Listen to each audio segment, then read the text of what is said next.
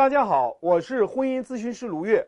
有任何婚姻问题，点我的主页私信我，我帮你挽救。我报复了男人，男人呢受到惩罚，但是三儿没有受到惩罚。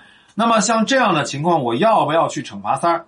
我相信绝大多数人都非常非常的想要去报复那个三儿，这是人之常情。以牙还牙，以眼还眼，是人的本性。但是还是那句话。啊，我们一定要说到做到，就意味着两个原则。第一个原则就是我们能承担我们能承担的后果；第二个是我们能争取我们想要的利益，这叫说到做到。啊，一个是说我能面对最差的结果，一个是我能争取最好的利益。大家就记住，说到做到就是做两件事加法和减法。啊，说到做到等于加和减。啊，比如说我去报复这个三儿，我能不能去获得我最想要的利益？报复三儿的目的是什么？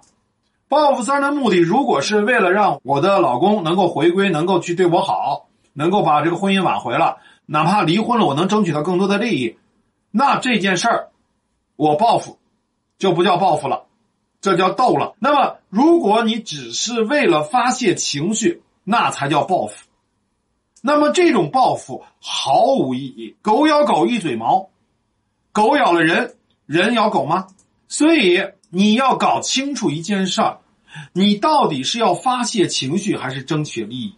一定要记住，如果你是为了争取利益，那么你就可以跟他斗。那争取什么利益？比如说这个男人在公司里面和同事搞在一起，那么在这个时候，你去让这个男人啊受到了惩罚。老板想要把你老公开掉，那么这件事情实际上，啊，已经对你老公有震动，但是对那个三儿没有影响，对那个三儿没有影响啊。那么男人可能做两件事儿，第一个事儿，因为你举报了人家，然后呢，啊，他面临职务上的危机，这个时候你的老公会恨你，啊，第二呢，啊，受到了危机以后，你的老公会怕你，要么恨，要么怕，或者两者兼而有之。啊，那么如果怕你，他就可能向你妥协；如果恨你，他想要跟你战争，这个不清楚。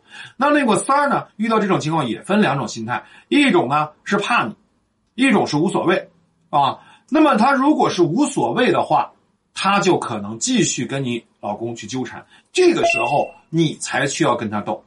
如果他怕你了，再也不跟你老公联系了啊，跟你老公断了，那在这个时候你为什么要去报复他呢？所以。你一定要搞清楚我这样斗的一个局势，为什么你不能这么清醒？一是因为你觉得，啊，这个女人伤害了你，伤害你什么呀？伤害你的自尊心，你的自卑感被释放出来，所以你想报复对方。所以首先你要搞清楚，你到底要具体能够为自己争取什么利益。如果这个三儿已经退出了，你还要去追着屁股打，那就完全是一种发泄。对吧？没有必要了。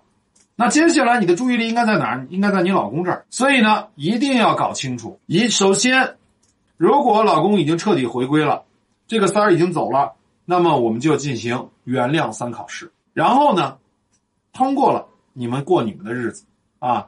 所以呢，如果这个三儿伤害你了，你威胁了他了，他还往前走，那么我们就要反击他。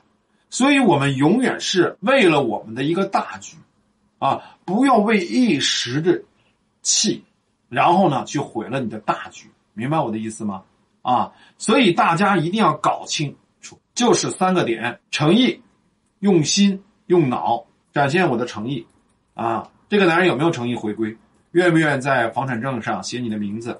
愿不愿意给你金钱的补偿？愿意不愿意去多做一些家务活？愿不愿意？去多做一些事情。第二，用心，他愿意不愿意去理解你的痛苦，愿意不愿意向你忏悔。第三，愿意不愿意跟你进行复盘。这三个考试如果没有的话，就不叫回归，一定是假的。诚意、用心、用脑啊，原谅三考试。